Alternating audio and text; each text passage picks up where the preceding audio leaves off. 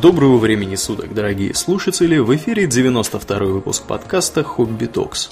С вами его постоянные ведущие Домнин и Аурельян.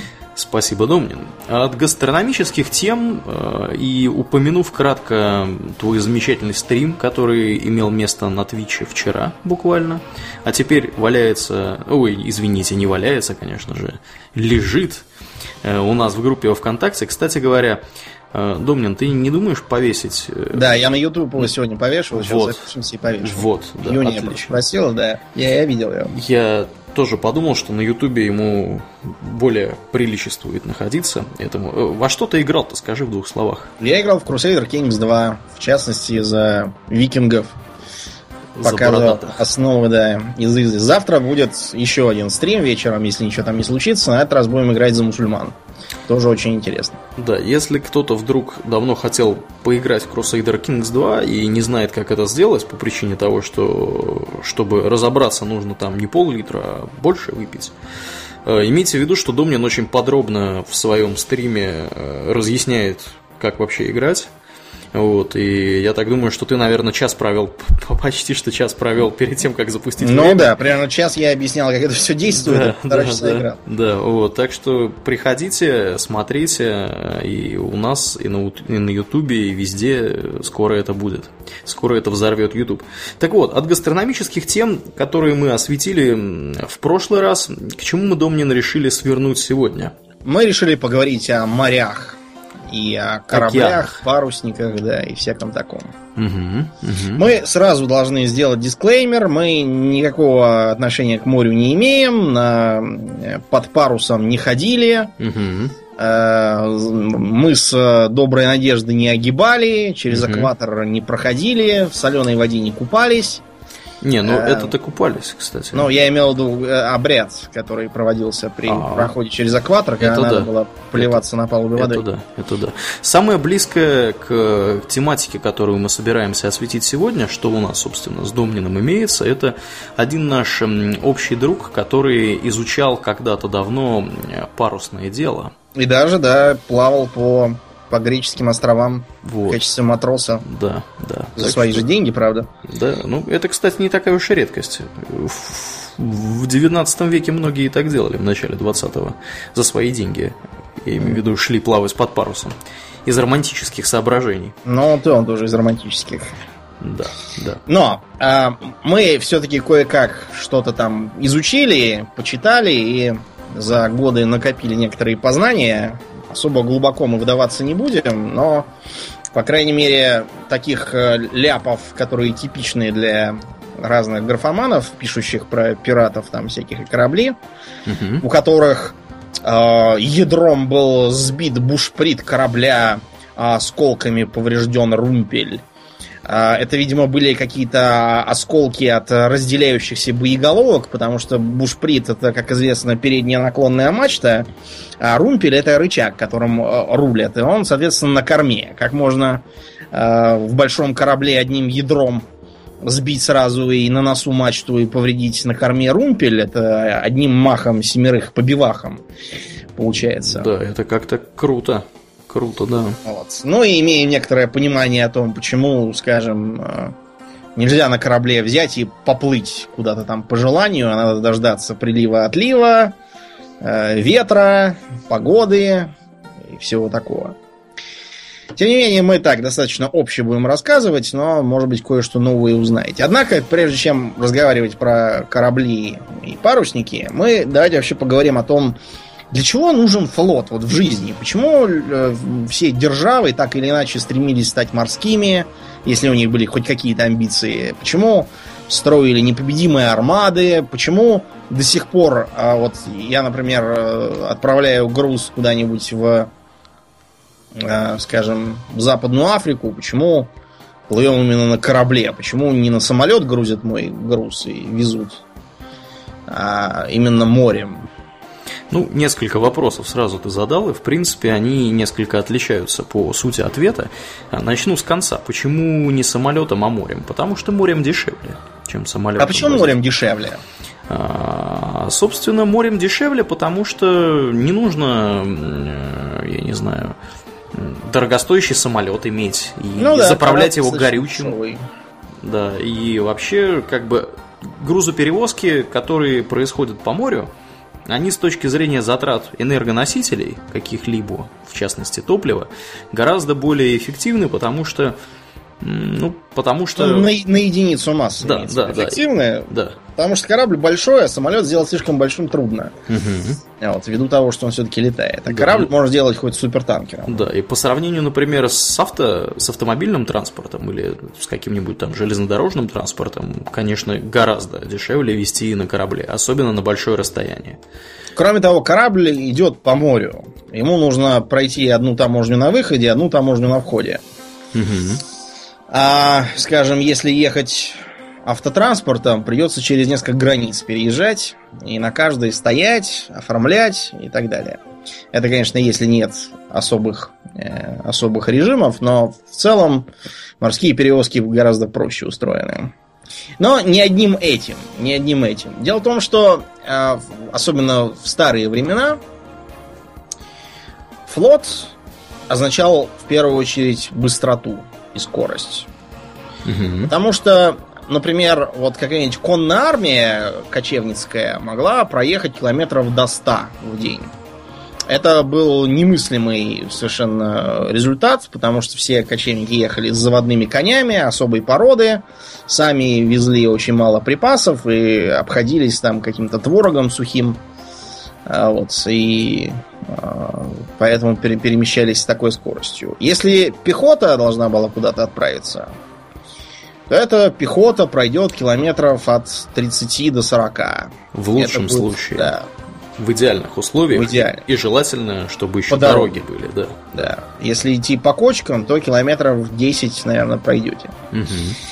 А корабль в то же время, вот, например, на которых плавали всякие Колумбы и Васко да Гамы, они проходили в сутки 200 километров. При том, что, как будет ясно из дальнейшего описания, никаким э, гоночным судном э, считать ее было нельзя. Почему так? Вот почему э, пехота или там конница проходит 50 километров, а корабль 200 километров? Ну, все просто, потому что корабль толкает ветер совершенно бесплатно. А пехота, пехоту нужно кормить. Э, Пехота сама по себе медленная. Пехота тащит на себе кучу всего. И у пехоты должно быть какое-то обеспечение, какие-то обозы должны Ну, возить да. продукты и так Проще далее. А говоря- корабль все везет с собой. Кроме того, он идет круглые сутки. Э, Для этого на кораблях... Вот еще один ляп, который часто во всяких фильмах и книгах, это то, что на корабле ночью все спят. И только какой-нибудь один часовой оставлен. Но это чисто сухопутное представление. Так как раз пехотинцы могли бы все лечь спать и только часовых оставить.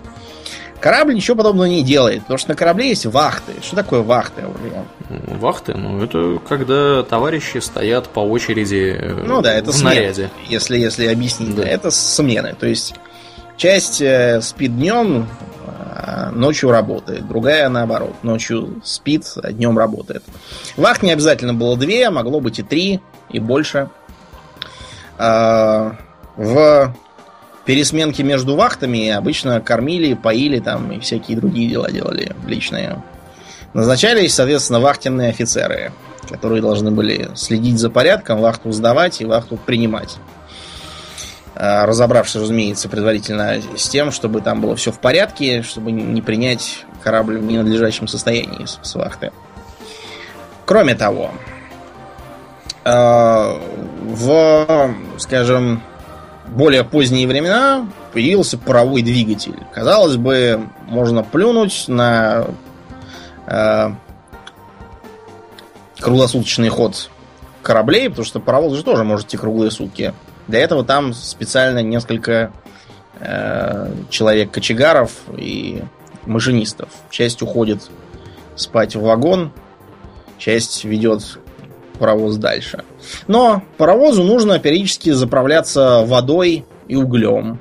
Мгм. Вести на себе эту воду и уголь он может в очень ограниченных количествах. Поэтому, вот, например, город Лас-Вегас появился, он как такая остановка на э, железнодорожной линии, где заправляли из такого чана с носиком угу. и загружали новый уголь. Потому а что других все... разумных причин строить город посреди пустыни, вообще говоря, не было. Верно, верно. Когда к нему летишь на самолете, ты видишь абсолютную черноту, потому что пустыня махавая э, кругом. Ты имеешь в виду ночью, когда летишь? Да, ночью, ночью. А потом вдруг раз, из, из черноты вылезает светящийся город, вокруг которого полнейшая чернота. Ну вот, так оно и появилось, потому что людям надо было слезать и развлекаться как-то, пока все это шло. Но пароход он на себе весь этот уголь везет, а если это пароход речной, то он воду может брать прямо, прямо из реки. Э, в любом случае это не такая проблема, потому что у него все-таки э, соотношение груза э, к топливу гораздо лучше и рациональнее, чем у паровоза. Как это отражено в видеоиграх? Как правило, никак. Вот единственные примеры, которые лезут в голову, это всякие серьезные глобальные стратегии. Вчера я, когда играл как раз в Crusader Kings, там можно было наглядно видеть, что на драккарах мои викинги носились э, по всему морю окрестному, заплывали до Рима и в том числе до э, Ближнего Востока, до современной Сирии и Ливана. В то время как пешком они бы туда шли очень-очень долго, вероятно, годами бы туда добирались и, скорее всего, не добрались бы вовсе. Подвернулась бы по дороге какая-нибудь там враждебная нация или какие-нибудь повстанцы, враждебные всем.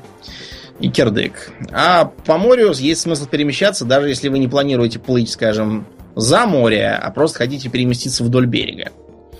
Это прямая выгода. Сторона, у которой есть корабли, она может при меньших силах побеждать противника, нападающего с разных сторон, большими силами. Просто потому, что имеет стратегическую мобильность. И может разбить противника по частям до того, как они успеют соединить силы. А вот в менее серьезных стратегиях этого не увидишь. Например, а, в цивилизации типично для флота бегать примерно с такой же скоростью, а, как, ну, в лучшем случае, как кавалерия или как пехота по дороге. Если бы вместо трех клеток какая-нибудь там каравелла э, в цивилизации бегала на 10, то значимость флота бы сильно повысилась. А так он, он как-то на вспомогательных ролях. Не, ну он в цивилизации может же все-таки обстреливать, по-моему, береговую линию и в есть, да, там польза, такое. польза есть, особенно на поздних этапах, когда у тебя там всякие крейсеры ракетные и прочее. Авианосцы, да. Авианосцы, да. Но да. это опять же уже ближе к поздним этапам, а хотелось бы все-таки реалистичное, реалистичное объяснение там всяких карфагенов. Ну это да. да. Это да, это да. Кроме того, не будем забывать, что корабли это способ доставки новостей. Потому что, э, скажем, э, по морю сообщение шло быстрее, чем по суше. И новости добирались до Лондона быстрее, чем до Берлина, если они шли, скажем, из Петербурга. Просто потому что до Берлина они должны были ехать на перекладных э, в Берлин, а в Лондон плыли на корабле. Правда, с развитием телеграфа это все как-то как-то завяло. Да, а вот представьте себе, дорогие друзья, на минуточку, что телеграфы еще даже не изобрели, и самый быстрый способ действительно какие-нибудь новости из Индии узнать в Лондоне только при помощи э, такой вот корабельной связи. Думнин, как ты думаешь, сколько шел корабль из Индии в Англию? Э, парусный. Из Индии в Англию, угу. э, когда до Суэцкого канала? До, до, разумеется, до, да. Угу. Ну, наверное, месяцев 8. Ну, я думаю, что я думаю, что чуть чуть поменьше, я думаю, что 4 или 5, но все равно, представьте себе, что-то случилось, а вы узнаете об этом только через 5 месяцев. Вот. Это все равно, что... Знаешь, что мне это напоминает? Мне что? это напоминает как сейчас происходит э, работа научных всяких товарищей из Европейского космического агентства, из НАСА, которые управляют марсоходами и зондами где-нибудь на Марсе. А, да, действительно. Вот, потому что из-за того, что информация имеет ограниченную скорость распространения, вот, э, приходится, в общем-то, делать многие вещи вот этим самым зондом автономно. Вот, а команды с земли приходят, потому что с большой задержкой. Если пытаться делать это в режиме реального времени, ничего толкового не выйдет. Да, ну, в общем, та же проблема, только в более других масштабах.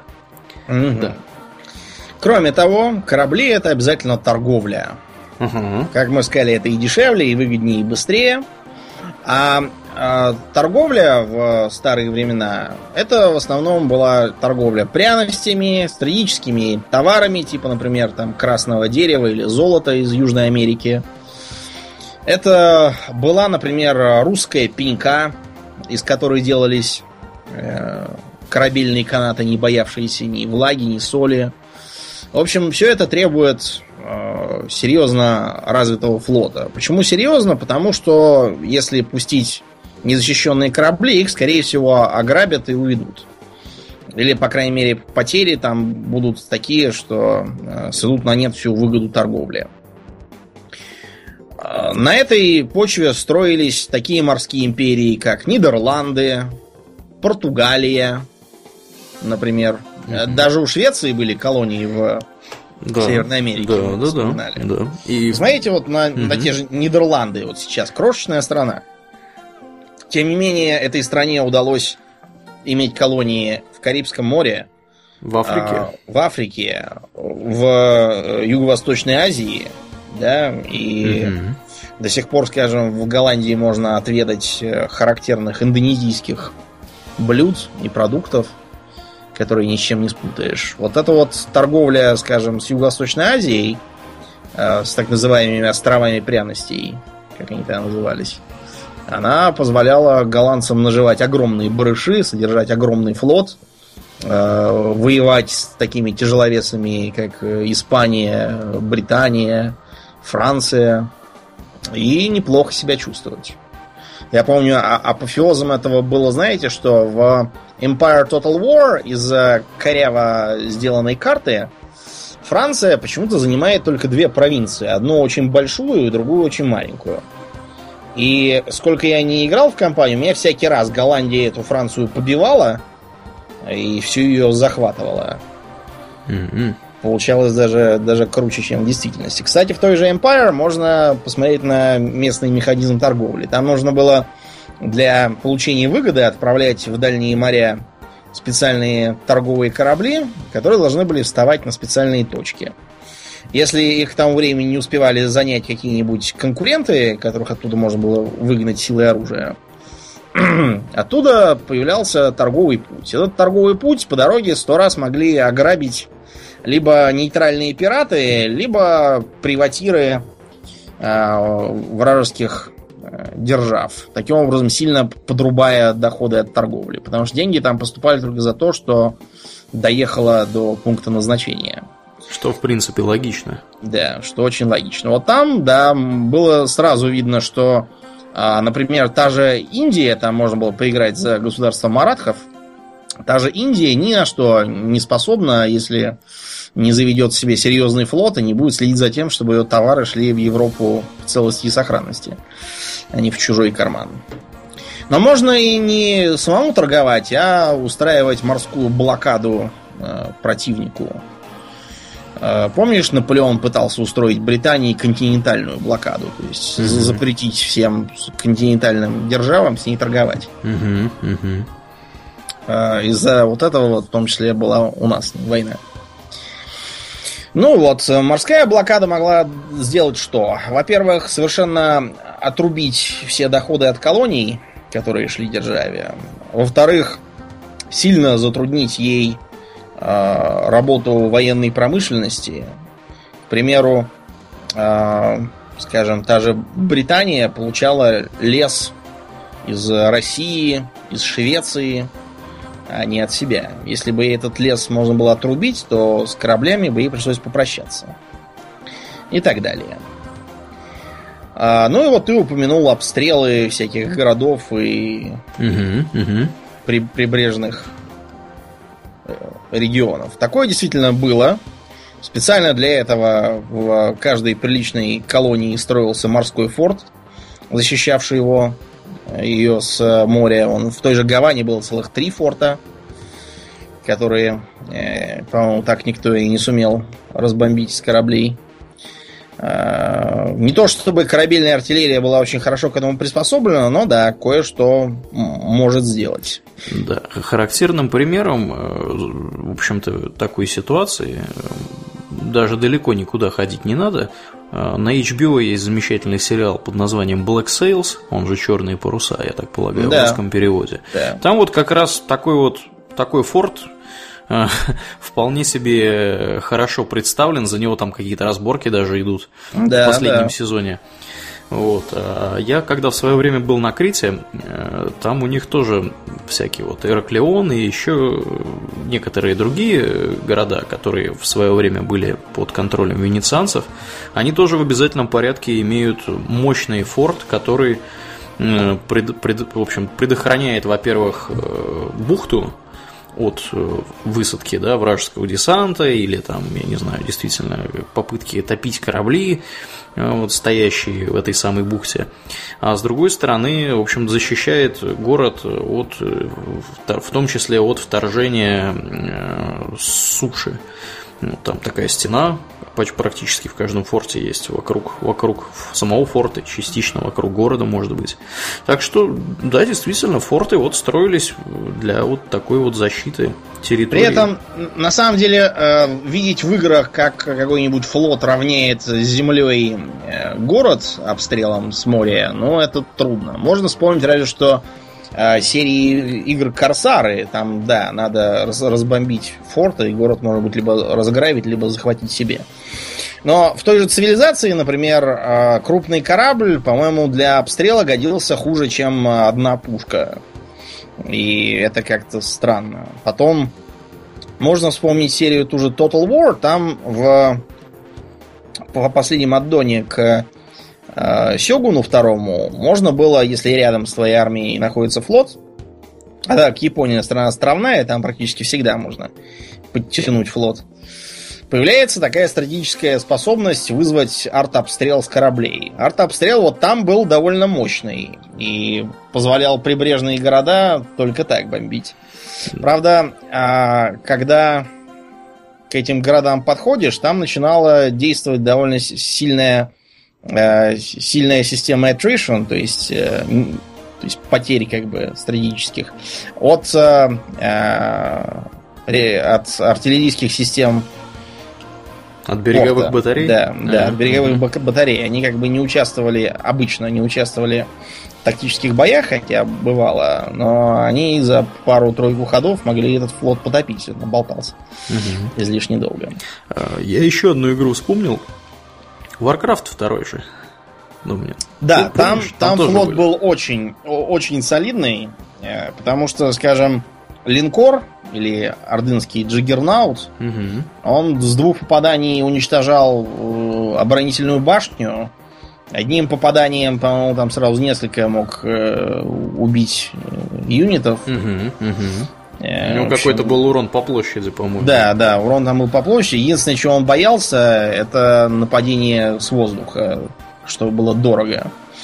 Но специально для этого там были дестройеры, которые били слабо, но зато могли стрелять по воздуху. Да, вот, кстати, обидно, что идея и возможности иметь флот, в общем-то, в следующих Варкрафтах Никак, как-то усохло. Да, как-то усохло. Ни, ни в третьем Варкрафте, ни в Аддоне, ни уж тем Ну, да, если там какие-то кораблики были на нейтральных верфях, но они там применялись два раза по сюжету в сценарии. Они, по-моему, вози, как возили как транспорт, да. да, то есть они ничего не делали такого. А во втором Варкрафте там с флотом была целая тьма тактик. Например, такая вещь была, как... Эм, невидимые транспорты. Транспорты сделать заклинанием невидимыми, и тогда получится так, что э, десант высадится как будто из ниоткуда. Uh-huh, uh-huh. Было довольно забавно. Я читал там всякие тактики, как бороться, если на нас нападают подлодки, там, что с ними делать, э, как, как перерезать противнику пути подвоза нефти.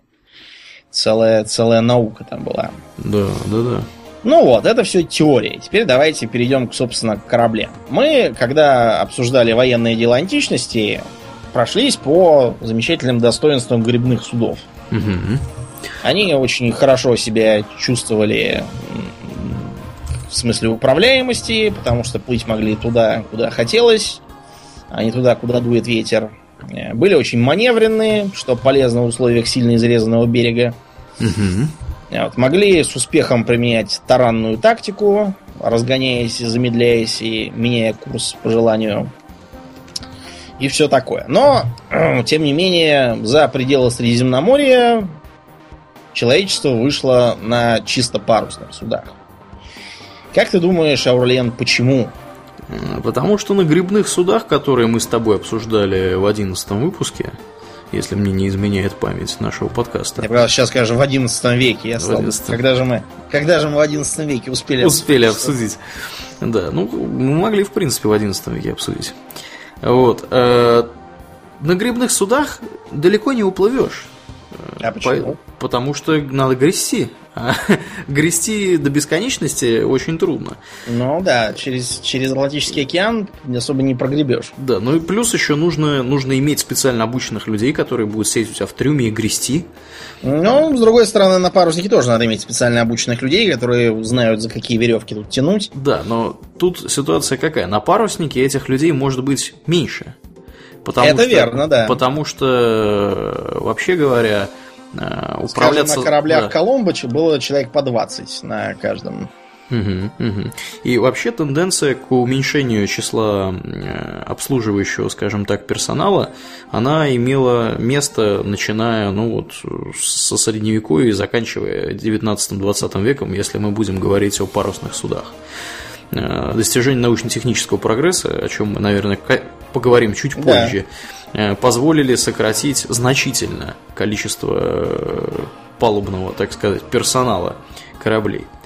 Ну да, да, отвечая на твой вопрос, паруса очень удобны в том плане, что не требуют значительных, да, да, народа. значительных затрат физического труда. Кроме того, а если у нас корабль грибной, Э, то весла должны быть достаточно низкое. Ну, просто потому что иначе им будет очень трудно грести. Они уже не будут справляться по законам механики, которые все, я надеюсь, знают. Рыч- рычага и все такое. А что это означает? Это означает, что сам корабль тоже должен быть достаточно таким низкоосадочным. Мгм.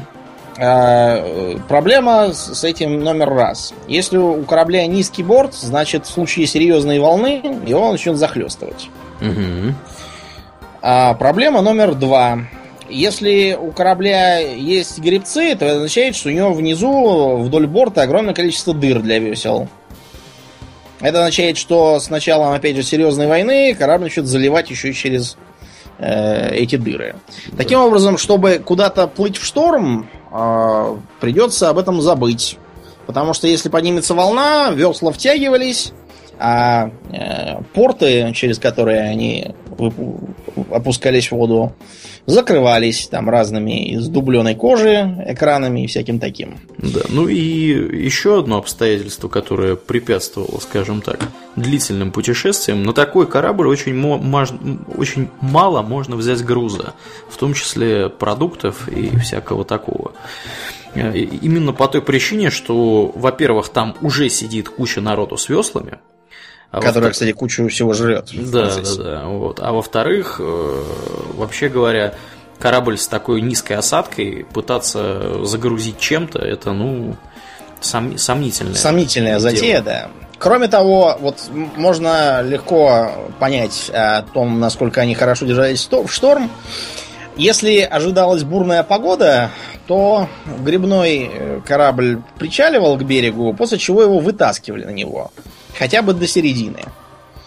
Просто потому, что оставить его так, там, на, на, при- на, э, привязи, очень, очень легко было его потерять в процессе. Мгм. Поэтому, дорогие друзья, когда вы смотрите художественный фильм «300 спартанцев. Расцвет империи», где там... Ты смотрел, Домнин? Про, про Афинин, где они там на кораблях значит, Да. побивали, э, побивали злых орков из, из, из Персии. С Персией. Ты помнишь, какие там, там прямо был Там шторм такой такой? прям цунами Цунами, волны прямо все такие, Дорогие друзья, Это несколько не это соответствует. несколько невозможно, скажем прямо. На, на кораблях, э, которые э, возможно было построить в то время, плавать в такой шторм было равносильно самоубийству. а уж тем более вести какие-то боевые действия на этих кораблях. Хотя, в принципе, весь фильм в целом, он такой, достаточно высосанный из пальцев, и только Ну, то, что он комикс, да. по мотивам комиксов действительно его оправдывает. Как-то оправдывает. В Иране до сих пор на него сердятся. Ага. Ну, конечно, там такие злые орки. Да, Ты что? что? И Ксеркс, который был мужик с бородой, изображен каким-то метросексуалом. Непонятно. Мягко, мягко говоря, весь Да. в пирсинге. Да. Ну вот, в общем, есть серьезные проблемы. Проблемы эти как бы не очень важны, если мы собираемся плавать по Средиземноморью, и уж тем более по там, Адриатике, по какому-нибудь там Эгейскому морю, то есть, в общем, по внутренним морям-то. Там и волны такой суровой можно не ожидать особо. Там э, и до берега близко. Мгм. И, в принципе, поселение практически повсеместно. Можно пополнить запасы воды, еды, ну вот, поторговать людьми, сам понимаешь. Да, тем не менее, парус все-таки ставился, но он был таким чисто вспомогательным э, элементом, который что-то там поддувал. А, почему вспомогательным? Потому что, во-первых, само, само по себе парусное вооружение, а, внимание, парусным вооружением называют, собственно, паруса корабля по типу и всякому такому. А никакого отношения к пушкам парусное вооружение не имеет. А, во-первых, сами по себе паруса были довольно примитивными. И они были прямыми. а, управление ими тоже было очень примитивным. Их могли только поворачивать вокруг своей оси. И то, кстати, не всегда. До косых парусов додумались сильно позже. Уже в основном это с востока пришло, от арабов. Кроме того, э, очень низким было, был уровень познания о ветрах. Как они дуют, почему они дуют, когда они дуют, это, это поначалу было загадкой. Потом один э, грек, э, мореплаватель Гиппал, сделал открытие, что, оказывается, ветер, он не дует, э, куда там боги пошлют. Оказывается, что в августе э, мусон юго-западный, а в январе северо-восточный. Вот если это знать, Вот это да. сюрприз. если это знать, то можно, во-первых, здорово поддать себе скорости, ну, если знать, когда и куда плыть. Э, В один сезон плывем на юго-запад, там пока разгрузились, загрузились, уже новый сезон начался, плывем обратно на северо-восток. Таким образом, получается быстрее. А еще э, по ветру можно судить о том, не сбился ли ты с пути. Потому что, давайте не забывать, что никаких компасов э, еще не было, из Китая их еще не привезли. Все это только в средние века добралось до Европы через арабов. Поэтому ориентироваться приходилось по звездам или вот по ветру. Но по ветру удобнее почему, чем по звездам? Не знаю почему. Ну, потому что ветер, э, его можно как бы понять всегда, куда он дует. А, А звезд, например, днем нет. Днем Да. можно по солнцу да и попробовать. ночью не всегда они есть. Да, могут быть тучи, может быть шторм, туман. Да, ничего, да, да. ничего не разберешь. Логично, логично. Так что ветер тут удобнее. Ну, а потом фокус все-таки сместился на Атлантику. Первыми были викинги. Викинги по-прежнему полагались на э, свои весла, но э, у, у викингов начали появляться первые зачатки м, зачатки, так сказать, современного более или менее парусного корабля. Их торговые, да, их Мгм. торговые кнорры, а, постепенно потом мутировавшие а, в североевропейские когги, стали обзаводиться килем, а еще рулевой лопастью. Что такое киля, Аурлиен? М, Киль это такая хреновина, по-моему, внизу, э, как сказать, на днище Да, ну это такой корабля. как бы хребет, да, Да, у корабля. Так вот, для чего он нужен? Не просто для того, чтобы было удобнее строить корабль, а для того, чтобы он ровнее шел. Потому что если нет весел, которые постоянно корректируют, куда движется корабль, а есть только ветер, этим ветром корабль может сдувать в бок, к примеру. Если не будет киля, чтобы обеспечивать ему ровный ход, Мгм. рассекая воду, то он так и будет сползать неизвестно куда, и уплывешь в итоге не в ту степь. Что еще хуже, я так подозреваю, если у вашего у вашей посудины нет киля, вам проще опрокинуться на ветру. Есть такое, да. А это означает, что слишком высокий корабль и, соответственно, вместительный, вам построить не удастся. Угу. Он просто перевернется. А, кроме того, появилась идея балласта. А, когда как раз к килю накидывали камней, позднее там ядра хранили там, чтобы они не просто ехали и мешались, Мгм. а играли полезную роль. Ну, кстати, Этот балласт камни, держит. камни, извини, что перебью, камни использовались э, до, до самого конца, в общем-то, парусного флота. Э, 17-18 век вполне, вполне еще э, закладывали булыжники, просто-напросто в насып- в н- насыпали У их. да. Да, так что камни на корабле, да, имели место быть, как ни странно. Ну вот, это позволяло сделать центр тяжести пониже, Мгм. вот, и за счет этого сам корабль сделать повыше, а паруса побольше. Да, и более устойчивым его сделать при этом, Да. чтобы он не морское, опрокидывался. морское слово «о- остойчивым. Остойчивым. Остойчивый, да. Ну, викинги же еще использовали одно техническое новшество, которого не было, например, у древних греков и римлян. А, Догадываешься, о чем я? Ты говоришь про компас викингов? Или Да, про знаменитый Да. солнечный камень. А, Или как он, по-моему, по-моему, солнечный камень назывался. Да, солнечный солнечный камень. камень. Солнечный камень представлял собой э, кусок исландского шпата. Э, Вот, э, и благодаря некоторым некоторым свойствам этого самого исландского шпата можно было даже в пасмурную погоду определять положение Солнца на небе при помощи вот этого камня. Там за счет Ну и ориентироваться. да, да, да. Со- Соответственно, можно было, в общем, ориентироваться по солнышку практически в любое светлое время суток. Вот. Ну вот, кроме киля, а, у а, Когга был еще и нормальный руль. Потому что до этого рулили рулевыми веслами. Или даже одним веслом. С чем это связано? Дело в том, что одним из достоинств грибного судна является то, что им можно рулить как танком. Мгм. У танка ведь нет руля, да? У него просто два рычага, которыми можно гусеницы двигать вперед-назад. Хочешь повернуть направо, слегка замедли правую гусеницу. э, И тебя развернет на месте. А, То же самое и с веслом. Плюсы весла очевидны. Во-первых, с помощью этого весла даже неподвижный корабль можно развернуть. Просто поводил туда-сюда этим веслом, и корму уже повернуло. В то время как вот в, в играх часто можно э, обнаружить, что парусный корабль, он э, как танк тоже разворачивается на На одном месте, да, да, да. Вокруг своей оси долго? Крутится. А, справедливости ради надо сказать, что действительно можно развернуть парусный корабль, не поднимая парусов, но это требует совсем не э, таких действий, как вращение штурвала и поворот руля. Э, Для этого можно прибегнуть, например, к верпованию. То есть э, спускаем шлюпку, на шлюпку спускаем якорь, якорь отвозим в бок, кидаем его в воду. Мгм. После чего выбираем якорную цепь и таким образом подтаскиваем э, парусник к месту, где якорь. Потом опять от- отвозим якорь в сторону и так дальше. Таким верпованием можно было, например, выйти из бухты, если ветер дует строго в физиономию тебе. И паруса бесполезные. Но это, опять же, сложная операция, которую я ни в одной игре не видал, чтобы там было верпование. А, тем не менее, когда весел нет, а есть паруса, э, рулевого весла уже недостаточно. Поэтому появилась рулевая лопасть, которая работала, ну, вот как на современных прогулочных лодках примерно, да, просто Мгм. Ам,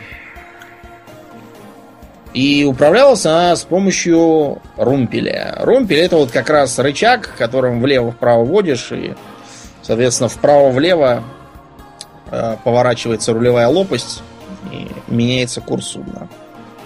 Со временем, э, когда корабли стали слишком большими, чтобы уже можно было провести один этот рычаг, румпель, э, появился более сложный механизм, выглядел он как такой вертикальный шест, который поднимался из кормы, и там вот в таком полууглублении стоял рулевой, он этот шест наклонял влево-вправо. И так было вплоть до изобретения штурвала. Штурвал достаточно позднее изобретение, это уже в эпоху пиратов он появился, и то распространялся далеко не сразу. Многие небольшие суда продолжали ходить с румпелем прекрасно. Да. Э, проблема, проблема румпеля, я думаю, очевидна. Когда у вас большой корабль, вам для того, чтобы эффективно рулить, нужен большой, здоровый, тяжелый румпель. Ну и, соответственно, один человек его, да, да, уже был не в состоянии просто его повернуть. А почему вот штурвал можно было повернуть, если он же не, не моторизованный никакой, не Да, да, да, но дело в том, что штурвал, он э, снабжен приводом. Да. Канатный привод, потом уже перешли на цепи. Угу, что позволяет при приложении относительно небольших усилий за счет вот этой вот системы приводов, э, собственно, поворачивается вот это вот самое как поворачивать рулевую лопасть. Рулевую лопасть, да. Кроме того, штурвал никто не мешал сделать, например, тройным, чтобы там был такой вал, как бы, а на него э, поперек крепились три штурвала с э, ручечками. И таким образом можно хоть шестерых матросов поставить, и они будут поворачивать. Так часто и делалось, особенно в шторм, угу. когда, когда повернуть его трудно. Далее. А, парусное вооружение стало развиваться и добрались наконец до косого паруса. Значит, а, прямой парус это вот такой квадратный или прямоугольный, какой мы можем видеть там на стереотипных кораблях. Угу. Косой, он может быть треугольным, к примеру, или трапециевидным, но чаще всего использовался именно треугольный парус, так называемый латинский. Зачем нужен косой парус? а, а не прямой. Чем, чем он лучше прямого? Не знаю, наверное, что-то с ветром связано. Да, дело Догад... в том, что прямой парус хорошо идет, когда ветер дует э, бей, э, не бейд, извините, а бакштаг или фордвинд. Бакштаг это сзади сбоку, фордвинд, насколько я понимаю, прямо в корму. А вот если ветер дует сбоку или, так сказать, в скулу, бейдвинд, то прямой парус становится почти бесполезным. Косой же парус как раз наоборот хорошо идет бейдвинд. А, комбинируя прямые и косые паруса, можно было создавать суда с а, разнополезным парусным вооружением. К примеру, чисто косые паруса, значит, хорошо будет ходить бейдвинд, может идти даже против ветра, если идти галсами. То есть идти таким зигзагом влево-вправо и постепенно продвигаться вперед против ветра. Если поставить чисто прямые паруса, значит, э, будет хорошо идти при попутном ветре. Так, такие ставили на особо крупных судах. А постепенно когги стали делаться все больше, выше и круглее. А, по мере того, насколько уверенно себя чувствовали мореходы, а, они понимали, что гораздо лучше будет, если э, корабль получит высокие борта, так его не зальет, и трюм можно будет сделать вместительнее. А также появились надстройки на палубе, в смысле, на, я хотел сказать, на корме и на баке, то есть на передней части корабля. Поначалу такие корабли выглядели все-таки скорее как плавающий гроб такой. Они были очень угловатыми, и выглядели, очевидно, неуклюже. Вот эти вот башенки делались чуть ли не по образцу замковых, имели такие э, квадратные громоздкие очертания, и наверху у них были такие зубцы. Э, это было нужно особенно военным кораблям, которые перевозили воинов э, и могли обстреливать из луков и арбалетов корабли противника. Несмотря на то, что в играх и кино периодически можно видеть, как на э, средневековых кораблях ставились какие-то там катапульты и баллисты. Ну, такое бывало, конечно, но это имело в основном психологическое значение, потому что в кого стрелять из этой катапульты? Э, по другим кораблям не попадешь, слишком вертлявая и маленькая цель. Э, тебя самого тоже бросает на волнах, а слишком мощную боевую машину поставить нельзя. Она, во-первых, не влезет, а во-вторых, она Э, своей работой просто сам корабль потопит. Будет раскачивать его, да. Да, да. излишне. Поэтому с вооружением пришлось подзавязать до изобретения более продвинутых кораблей. Ну и, наконец, европейцы стали постепенно выдвигаться в океан к 15 веку. Стали плавать э, вдоль Африки и задумываться о том, как бы нам попасть в Индию, Нельзя ли для этого поплыть на запад и таким образом до Индии добраться, э, так сказать, с обратной стороны? А, я как-то раз читал альтернативную историю, и там поставилась очень интересная проблема, что было бы, если бы Колумбовская экспедиция тогда не удалась. Ее бы отложили. С одной стороны, думаешь, ну не удалась бы тогда, удалась бы потом. Э, снарядили бы там через несколько лет. Но а есть мнение, что могли и не снарядить. По крайней мере, так быстро. А все потому, что Васко да Гама. Кто такой был Васко да Гама, Аурлиен? Это такой был португалец, который отправился в Индию э, морским путем, обогнув Африку, и тем самым открыл прямой торговый путь в Азию. Да, так вот, э, зная, что до Индии можно добраться вот так, очень может быть, что испанская монархия бы решила не финансировать никакие сомнительные экспедиции на запад, а, плыть так, как уже за них разведали португалы. Ну и вот, наконец, на э, кораблях появились э, первые пушки. Пушки ставили маломощные, потому что ставить их приходилось на вот этих вот э, кормовых и носовых надстройках. Там было и тесно, и слишком большая отдача могла потопить корабль, перевернув его. В принципе, э, есть расчеты, что даже позднейшие корабли, если бы выпалили всем бортом сразу, могли сильно нарушить себе остойчивость, что, скажем, в условиях шторма могло бы в теории привести к перевороту корабля. Ну а для ранних гробоподобных карак и каравел это было тем более опасно. А, тем не менее, наука кораблестроения не стояла на месте, и с увеличением самого корабля Э, повышением высоты его борта стало можно ставить пушки не на палубу и на надстройки, а прятать их под палубу. Таким образом появилась орудийная палуба. Появление орудийной палубы было бы невозможно без одного очень простого, с одной стороны, а с другой почему-то долго не приходившего э, в голову корабелам изобретения. Я говорю, разумеется, о пушечных портах.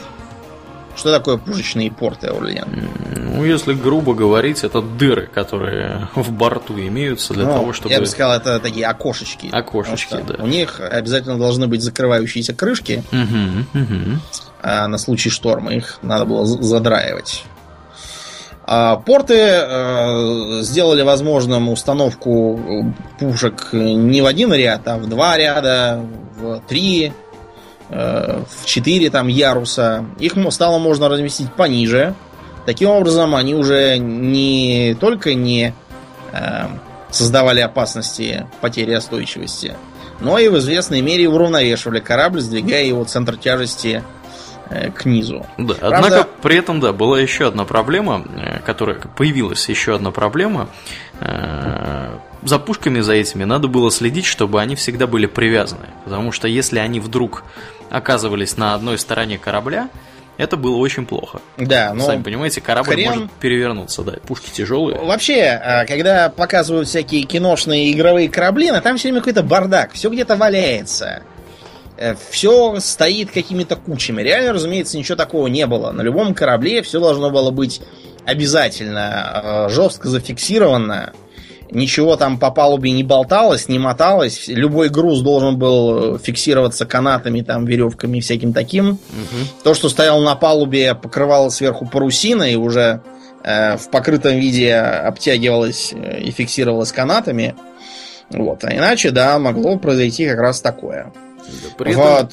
Помнишь, помнишь, в одном из фильмов про пиратов Карибского моря они там бегали с борта на борт, чтобы перевернуть свою посудину? Да, да, да, помню. Вот. Я, честно говоря, в большом замешательстве, потому что мне, у меня есть изрядные сомнения, что там 20 человек, которые бегают от края до края, Э, по кораблю, груженному тяжелыми пушками, могут его вот так вот запросто взять и перевернуть. При том, что корабль у них огромный просто. Да, мне, знаете, мне кажется, какой-то плохой корабль всучили. Да, негодный, да. раз он переворачивается от того, чтобы ему побегали влево-вправо. А что будет, если шторм начнется?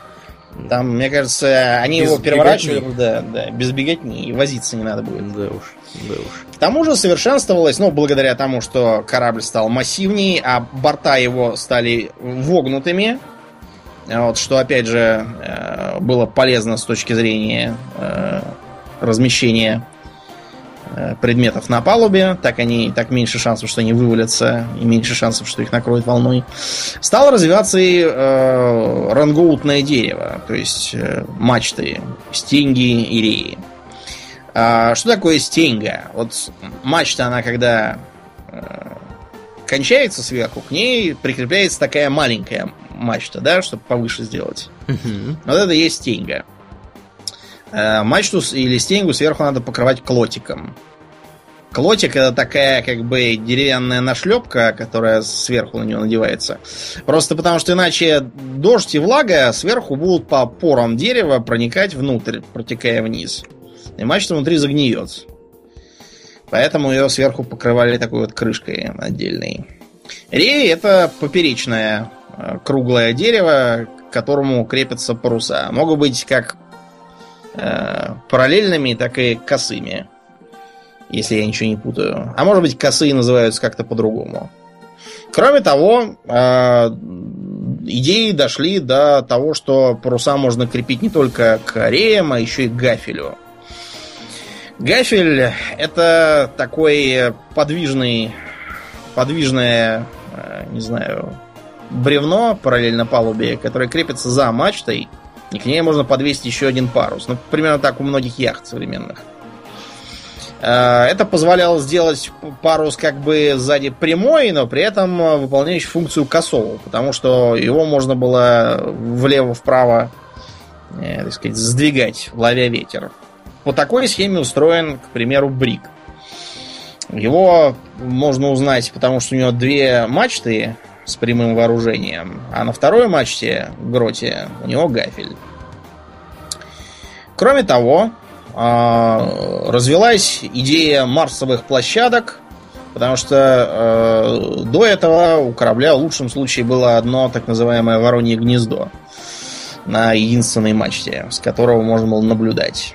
Э, у кораблей э, уже эпохи развитого парусного флота была система марсовых площадок, с которых можно было вести наблюдение, на которых можно было э, работать с парусами.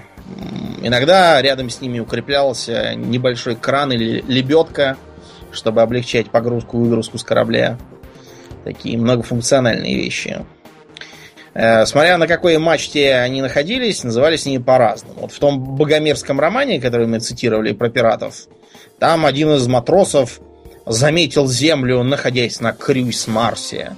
Но Крюйс-Марс всю жизнь был на э, последней кормовой мачте, и что-либо с него заметить довольно трудно. А не логичнее ли высматривать землю с фок-мачты, с передней? Я не знаю, может, они задом наперед как-то плыли. Ну, Это единственное может... объяснение, которое приходит мне в голову. Ну, может быть. Ну и примерно так корабли приняли привычный нам с картинки вид. А какие ты знаешь виды классических парусных кораблей, Аурлиен? Ох, видов классических парусных кораблей немеренное количество. Ну вот что-нибудь, на, на, например. Ну какая-нибудь бригантина приходит мне на ум. Бригантина, замечательно. А, бригантина это, если просто выражаться, как бы брик-шхуна. Дело в том, что она э, тоже имеет смешанное парусное вооружение. И у нее э, на задней мачте тоже э, косой парус на гафеле. Как у гафельной шхуны, вроде того. А передняя мачта у нее с прямыми парусами, как у, как у брига. То есть это такой гибрид. Сама шхуна это корабль, у которого все паруса косые.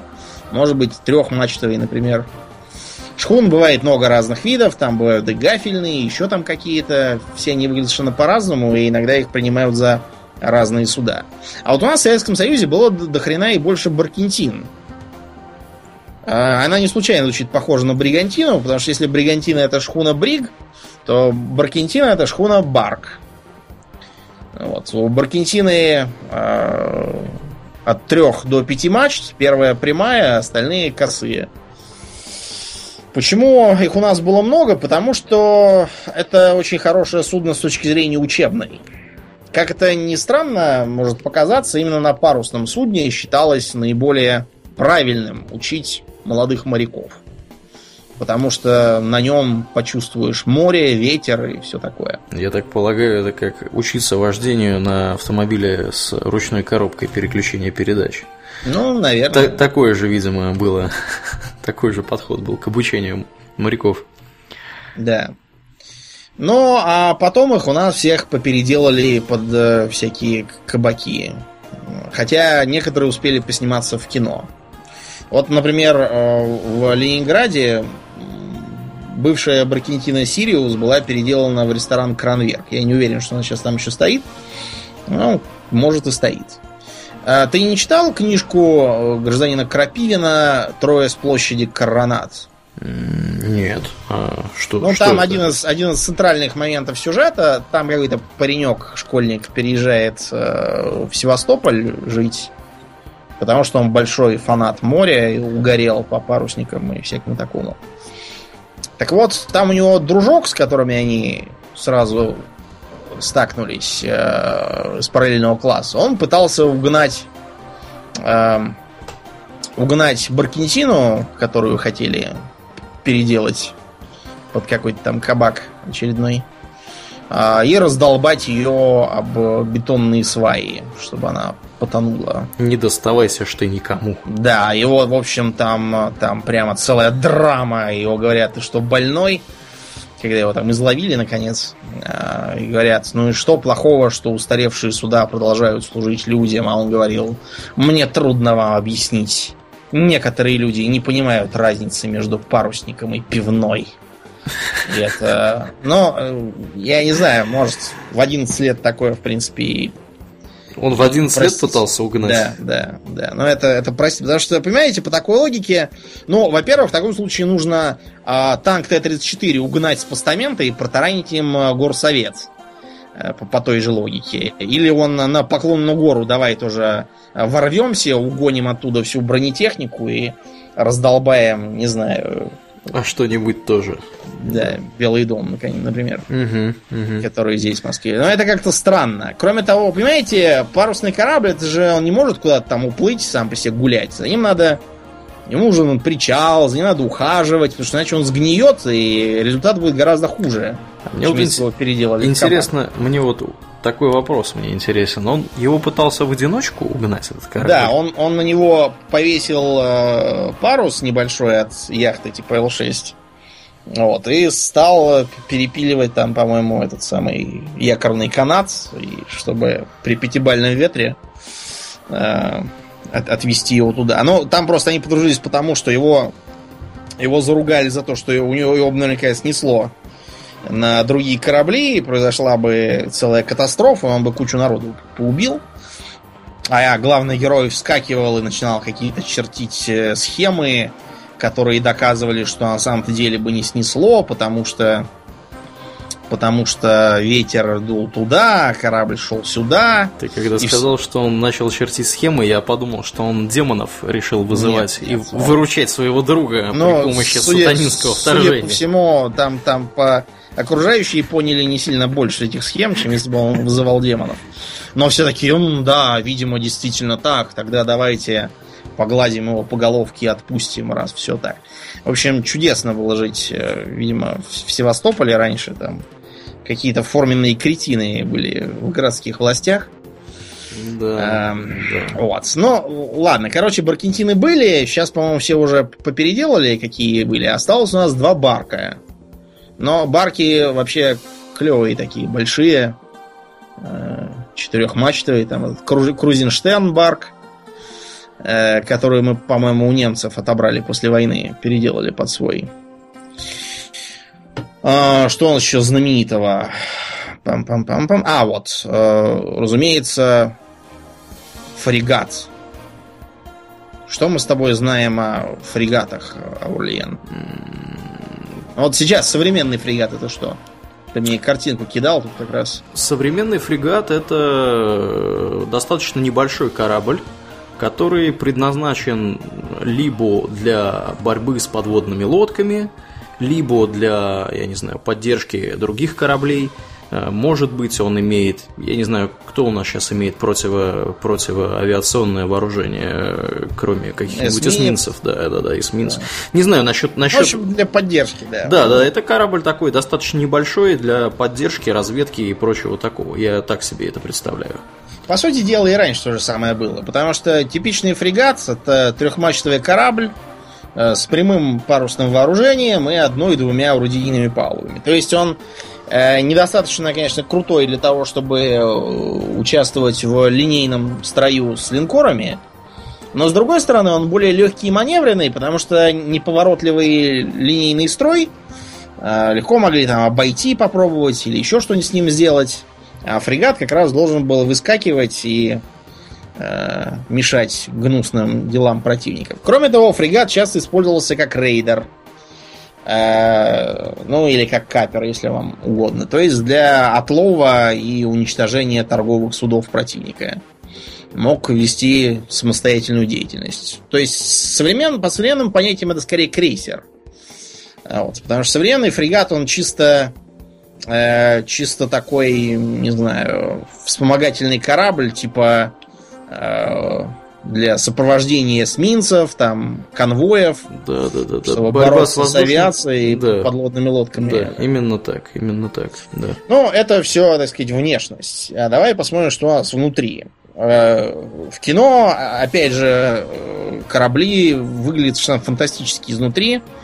Там то какие-то прямо палаты белокаменные внутри с огромными залами, столами, шкафами, с посудой из бог знает чем, то наоборот там нечто вроде бараков, в которых куча кроватей стоят в повалку, вот, на которых э, все спят ночами.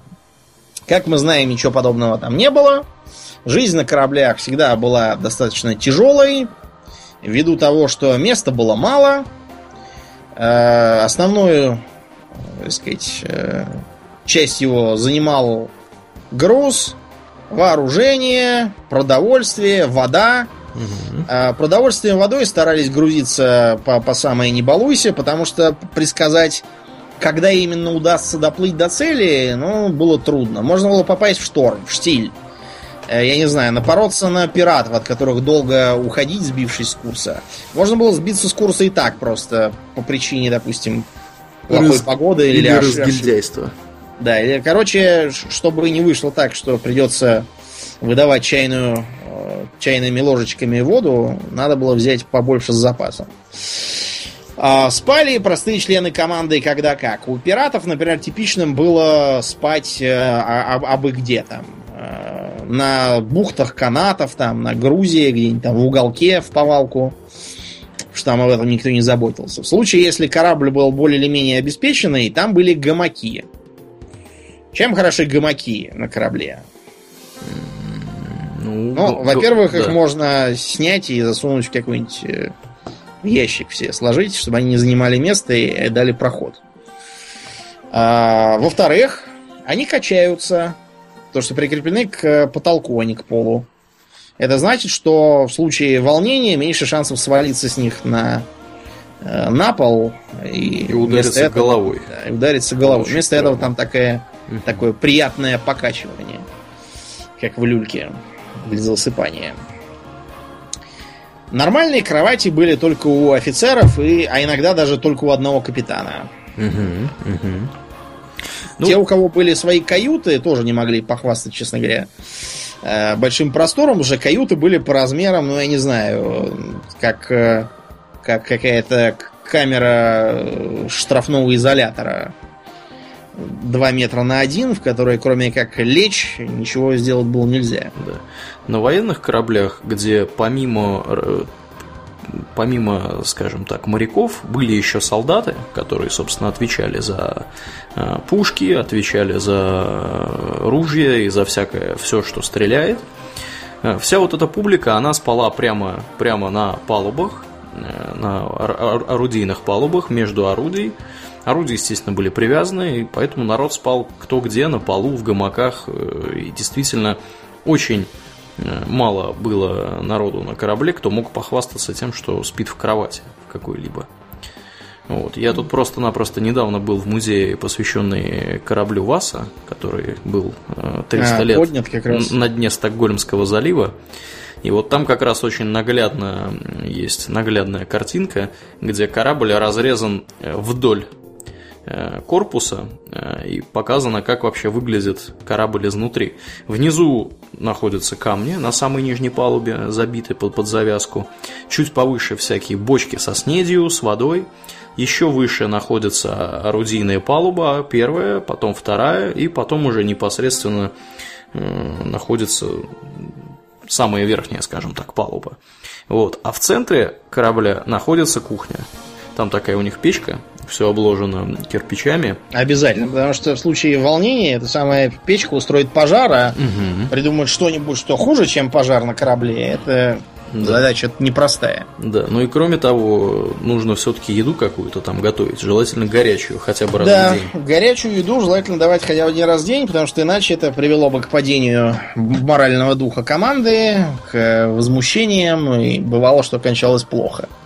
А так, да, горячую пищу хотя бы раз в день старались давать. Разумеется, там не, не что-то очень вкусное, э, с питанием там все было печально. Но, но мы уже наговорили на час. Да. На сегодня будем заканчивать. Мы в следующем выпуске поговорим о питании на кораблях, о том, какие, например, были должности на кораблях, про всяких боцманов с лоцманами. Поговорим про корабельное вооружение. На этот раз про, собственно, пушки, фальконеты, угу. разные типы боеприпасов. Поговорим также про некоторые вопросы, скажем, связанные с медициной на борту, про некоторые интересные а, элементы корабля типа вот якорей разных и всякого такого. Угу, Но угу. это все в следующий раз. На да. сегодня достаточно. Я единственное, что еще хочу сказать. А, завтра, вероятно, будет еще один стрим. Повторюсь. А, так что можно будет посмотреть. Вероятно, тоже вечером. Да, ну и, собственно, есть большая надежда, что не только Crusader Kings вторым будет... Нет, мы и разное другое тоже будем. Будет, будет наш да, стриминговый э, опыт ограничиваться. Я попробую наладить что-нибудь э, э, со своей PlayStation 4 вот, этакого интересного в ближайшее время, поэтому следите за анонсами в группе, вот, приходите, смотрите, обсуждайте, давайте нам какую-то обратную связь. Да, ну, Будем закругляться, действительно. Я напоминаю, что вы слушали 92-й выпуск подкаста «Хобби Токс», и с вами были его постоянные ведущие Домнин и Аурлиен. Всего хорошего, друзья. Пока.